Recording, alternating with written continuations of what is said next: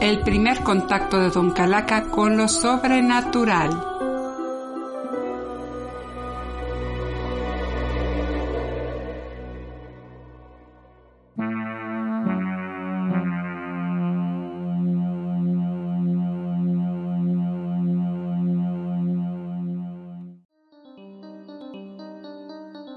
Hola, Don Calaca. Hola, hola. Es el momento de que para aquellos que apenas nos están conociendo sepan cómo fue que incursionaste en este mundo y por qué empezó fantasmas.com.mx. Pues mira que estoy muy emocionado porque como estamos empezando esta colección de testimonios, la verdad es que ya no vamos a hacer estos programas donde hacíamos una hora platicando en general, sino que vamos a dividir extractos perfectos de nuestras historias personales. Y eso nos motivó por estar oyendo los testimonios de los demás. Así que bueno, hoy vamos a empezar. Ya todos conocen esta historia, o creo que casi todos los que siguen el programa. Así es, pero los que no tienen que saber de dónde empezó esto. Pues sí. Bueno, me imagino que como todos los que somos fanáticos de lo paranormal, empezamos precisamente por haber tenido una experiencia. Poca es la gente que realmente dice, oye, soy fanático y nunca me ha pasado nada. Poca. Entonces, eh, creo que ese, ese fue mi, mi caso, el de realmente vivir algo, para después preguntarme, ay, pues sí es cierto, sí hay algo por ahí. Y bueno, ¿cómo empezó todo? Precisamente a mí eh, de chiquito, como a todos los niños, me espantaban los fantasmas, pero cuando llega uno a cierta edad, se te quita. Dices, bueno, parece que lo que estaba haciendo no era lo correcto y bla, bla, bla, y dejé de creer en fantasmas. Así que uno se vuelve más, se envalentona y hace muchas tarugadas. Una de esas tarugadas es meterse al cementerio. A ver, bueno, Calaca, ¿qué vas a hacer en un cementerio? ¿Eras profanador de tumbas? Imagínate, la verdad es que yo a mí me gustaban mucho los cementerios porque a mí me gusta caminar entre ellos, que es el lugar más tranquilo y relajante del mundo. Pero no lo hagan porque sí, aunque se siente eso, ciertamente hay algo que te puedes encontrar por ahí.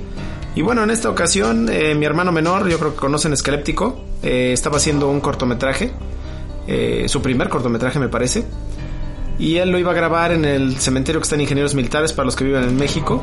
Eh, pidió un permiso especial para meter el equipo de grabación. Obviamente tenía que grabar por la noche, pero no lo hizo a las 8 de la noche, lo hizo a las 3 de la mañana, que fue cuando yo fui, eh, con ese entonces era mi novia, fuimos al cementerio a ver las grabaciones. Eh, es un cementerio enorme, así que lo primero llegamos a la reja, eh, no había nada de luz, de la penumbra salió uno de los vigilantes. O sea, ustedes no eran parte de la grabación, fueron no, de fuimos metiches. de metiches. De metiches completamente. Y este nos abrió el vigilante dijo, ¿a qué viene? No, pues a la grabación. Ah, sí, ok. Estacionan acá el coche, sí. Y ya fuimos caminando, él nos iba dirigiendo, no llevaba linterna, ninguno de los vigilantes del cementerio llevaban linternas, pero afortunadamente esa noche había luna, entonces se veía bastante bien. Estábamos caminando entre las tumbas, ya a lo lejos veíamos el reflejo de la luz y ya, llegamos. Oye, ah, qué bonito, miren las luces, los eh, actores, este, esto, aquello, estuvimos un rato. Y bueno, eh, yo creo que llegamos como a las dos y media, porque a las 3 de la mañana en punto decidimos, ¿sabes qué? Ya, vámonos. Vámonos a casa a descansar, ya, ya chismeamos lo suficiente. Eh, pues bueno, le pedimos al vigil a uno de los vigilantes, eran varios, eh, que nos acompañara a la entrada del cementerio, precisamente ya para tomar el coche.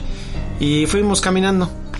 Algo muy curioso que me pasaba con, con mi ex es que cada vez que íbamos a un lugar extraño, eh, por alguna extraña razón las personas se nos desaparecen. Y nos pasó muchas veces. ¿Cómo? O sea, estaban ustedes y de repente ¡puf! Estamos con el vigilante. ¿o ¿Cómo? Estamos con el siguiendo al vigilante y de repente el vigilante desaparece. Lo perdimos de vista. Pero no nos preocupó porque sabíamos que caminando derecho llegaríamos al vehículo, así que decíamos, bueno, vamos a disfrutar el camino. Fuimos caminando, eh, pasamos por una sección donde todas las tumbas eran tumba baja. Obviamente existen los tumbas y los mausoleos, que son como edificaciones. Y no había ninguno, solo había un mausoleo que se veía a lo lejos. Pues estábamos caminando hasta lento, porque dices, bueno, estamos disfrutando el paseo entre las tumbas, la luna, Seguro agarraditos tu de la novia mano. pensaba que era muy romántico, ¿no? Pues no, los dos pues, solo estábamos disfrutándolo. Me llamó mucho la atención el mausoleo porque a la distancia el mausoleo se veía eh, ruinoso, viejo, descuidado. A pesar de que yo todas las tumbas que veía alrededor se veían bien, limpias, procuradas, ese se veía horrendo. Pero bueno, me llamaba la atención. Seguía caminando y seguía viendo el mausoleo. Dije, bueno, qué raro. De repente, pasando frente al mausoleo, eh, algo nos paralizó. Sentí una algo que nos detuvo. Sentí porque ella también se detuvo de golpe. Me apretó la mano. Me apretó la mano súper fuerte. Me, se me enchinó. Así yo vi como todos los vellitos de mis brazos se pararon. Yo juraba que eso solo pasaba en las caricaturas. Pero no, estaba, vi mi brazo y vi cómo se levantaron así de repente todos. Sentí una cosquillita en el cuello. Pero increíblemente no solo era la cosquillita. Para los que son sensibles saben que esa cosquillita puede significar millones de cosas. La gran mayoría lo identifica con me están observando. Pero no. Yo esa, sentí esa cosquillita y de repente me llegó una sensación tremenda de que había alguien en el mausoleo. Volteo al mausoleo y a pesar de que la luna le daba de lleno, veía los barrotes y no veía más allá. Dije, pero si la luna está pegando. Pero tenía vidrio. Nada, eran puros barrotes y el mausoleo muy derruido. Pero yo, a pesar de que estaba la luna pegándole de frente, no veía después de los barrotes. Pero yo estaba completamente seguro de que había alguien ahí, que me estaba viendo, que estaba agarrado de los barrotes con las dos manos y que estaba muy enojado. Mm. Yo dije, ¿cómo puedo tener esa sensación? Yo no sabía cómo identificarla, como decía, no sabía ni cómo explicarla, solo esa, ese, esa sola cosquillita me dio toda la información necesaria. Entonces dije, no, no lo puedo creer. Como sea, nos movimos, movimos los pies, eh, la jalé a ella, nos fuimos caminando y de ahí rápido hasta el coche. No hablamos nada. Cuando nos subimos al, al vehículo, ya estaba ya el vigilante, nos había abierto la puerta, prendimos coche y nos fuimos. Y ya de camino empezamos a platicar. Decimos, oye, este, ¿qué fue eso? ¿Qué fue lo, qué, qué fue lo que pasó? Este, pues no sé, yo sentí esto, así empezamos a comparar los, los sentimientos, digo, la, lo que habíamos sentido cada uno. Y ya, dijimos, bueno, pues un hecho curioso, ¿no? En un cementerio. Ya tenemos una historia que contar, bla, bla, bla, y ya se nos olvidó. Y ya llegamos a casa y tranquilos. A partir de esa noche, me empezaron a espantar. Y cuando digo a partir de esa noche, eh, se tenían que cumplir ciertas circunstancias para que me espantaran. Una de ellas es que estuviera yo completamente solo. Si estaba mi papá y mi hermano, en esa época mi mamá no vivía ahí, vivía en otro pueblo. bueno, en San Miguel, en un pueblo, yo vi- vivíamos en la ciudad. Eh, no pasaba nada, pero si por alguna razón uno de los de los habitantes de la casa se iba, o sea, se iban todos, me dejaban a mí solo, automáticamente había algo que me des- que me asustaba. Movían cosas en mi estudio, tiraban mis libros, pero o sea, oía un escandalazo, salía yo corriendo a ver qué pasaba y todo estaba quieto. Me volví a meter a la recámara a ver la tele y de repente veía cómo tiraban, movían, hacían. Llegaba corriendo al estudio y pues ya me empecé a preocupar. Porque yo cada vez la sensación de que me veían la sentía solo cuando estaba solo. En fin. Cuando uno no sabe de fantasmas, lo primero que hace es cometer el error de ir con las personas que uno cree que saben. En este caso, brujas. Lo curioso es que uno dice, bueno, las brujas no sirven de nada. Pues bueno, aquí lo curioso es que las dos que visité me dijeron exactamente lo mismo.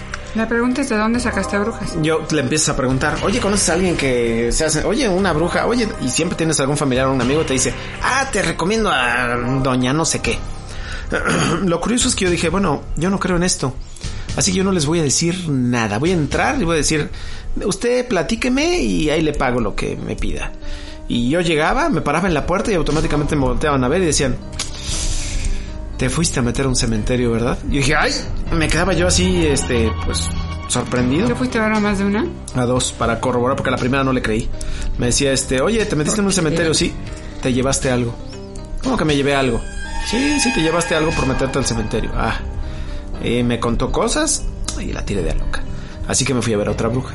Dije, a ver, esta sí me va a decir que entré por la puerta y me dijo, "Eh, te fuiste a meter a un cementerio. Y yo así de, ¿qué? ¿Cómo saben? Porque traes algo ahí, viene contigo. ¿Pero qué es? La segunda burbuja fue muy específica. Me dijo, mira, traes algo que te llevaste del cementerio. Eh, en tu casa hay una puerta que comunica a ambos mundos. Yo no sé quién la abrió, no sabemos nada, pero la tienes y me describió. Tu departamento es así. La última puerta es una puerta al más allá. Y yo siempre había sentido algo feo en ese pasillo, en esa puerta. ¿Qué era lo curioso de esa puerta? Era la última recámara de la casa y era la recámara de mi hermano. Eso quiero decir que cuando él entraba a su recámara, se salvaba de los fantasmas porque su puerta era la salida al más allá. Es decir, que cuando él se metía a su recámara, los fantasmas podían entrar pero no lo podían asustar a él porque si se metían a su cuarto se salían. Era muy curioso. El marco de la puerta era. Entonces solo me asustaban a mí. Yo vivía del otro lado de la casa, la última recámara. Estábamos de lado a lado. Entonces toda la casa asustaban, menos en su cuarto. Porque ahí estaba la puerta. Él estaba feliz. Sí, él estaba feliz, pero yo siempre que miraba hacia su cuarto, ese pasillo me provocaba este incomodidad. Entonces me dijo, ahí hay una puerta. Oye, pero ¿cómo? Este, pues sí, y tienes que cerrarla. Pues bueno, yo no sé de eso, entonces ya me fui, la tiré de loco, pero dije, oye, la verdad es que sí, me dijo cosas coherentes, supo y me describió. Me seguían espantando, mi mamá siempre fue sensible. Yo lo que hacía era, por ejemplo, lo sentía en el pasillo, le hablaba por teléfono al San Miguel, le decía, oye mamá, tengo aquí un fantasma parado junto a mí, ¿qué hago? Ella no me creía, me decía, no le hagas caso, no te preocupes. Pero yo caminaba por el pasillo y sentía el cosquilleo de mi brazo derecho. Ahí decía, está aquí parado. Caminaba dos pasos y me regresaba. Y ahora pasaba yo con el hombro izquierdo y sentía las cosquillitas. Dije, acabo de pasar junto a él. Lo tengo aquí, mamá. Nunca había sentido esto, pero está aquí. Hijo, no te preocupes. Entonces supe que mi mamá a la larga distancia no me podía ayudar. Lo único que podía hacer era calmarme. No me estaba dando opciones. Dije, bueno, mi papá. Tal vez sí te estaba ayudando, pero no te lo quería decir para no espantarte más. A lo mejor. Bueno, mi papá. Mi papá cada vez que yo lo veía en el pasillo sentía que estaba ahí parado. Le decía, papá, ahí está parado, ve por favor. Y iba a mi papá, prendía las luces. No, hijo, no pasa nada. No pasa nada.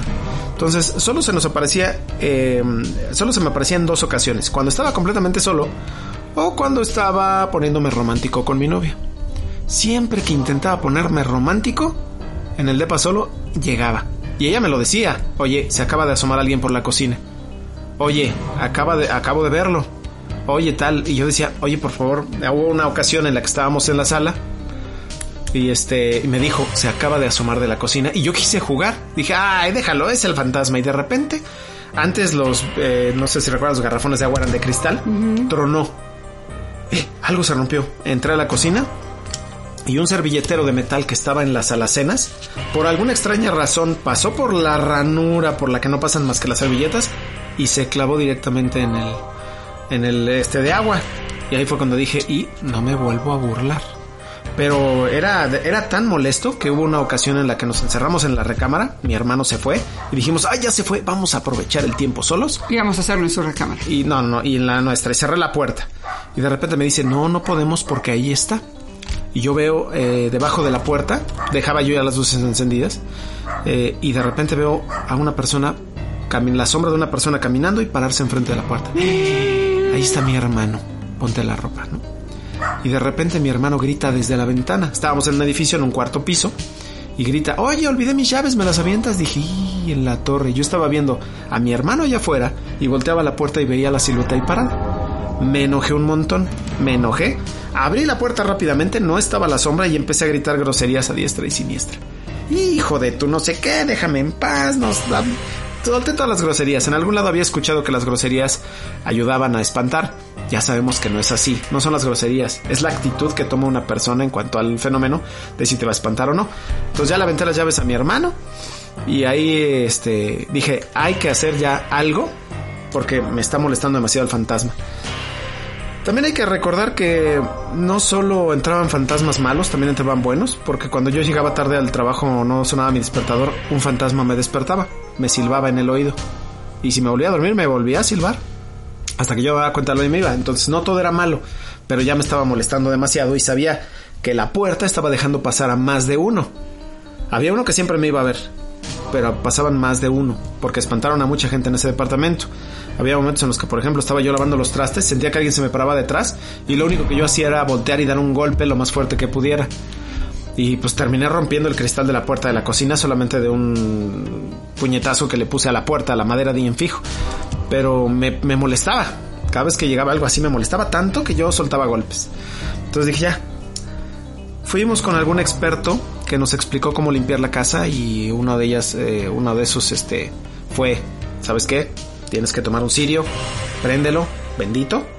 Tienes que ir bendiciendo la casa, echando agua bendita por todos lados.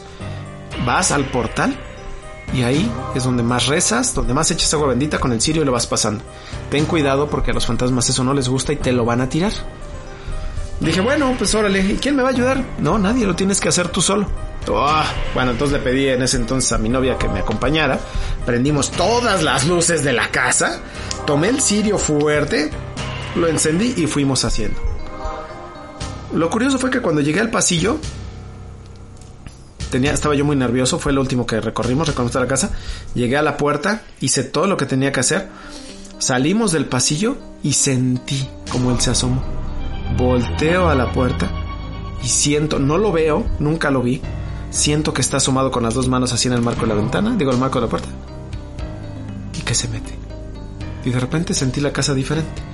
Dije, órale, qué extraño, pero toda la piel la tenía así de que sé que hay algo, ese sentimiento de está ahí, pero no lo veo, es eh, inquietante. Es pues bueno. extraña sensación de que todo está oscuro y de repente hay luz en la casa, sin importar de qué color sea la pared, ¿no? Algo pasó, algo pasó esa noche. Tan es así que digo, voy a confesar que nos pusimos románticos simplemente para comprobar que no llegaba de nuevo. Y no, no llegó, no llegó. Entonces estuve tranquilo. Pero de ahí me di cuenta de que había muchas cosas que no conseguí la ayuda que necesitaba de las personas que yo pensaba. Y empecé a buscar en internet las, las respuestas a todo lo que me había pasado, a experiencias que alguien hubiera tenido. No encontré nada. No había nada en internet que me ayudara a lo que yo estaba viviendo. Dije, bueno, pero yo ya aprendí.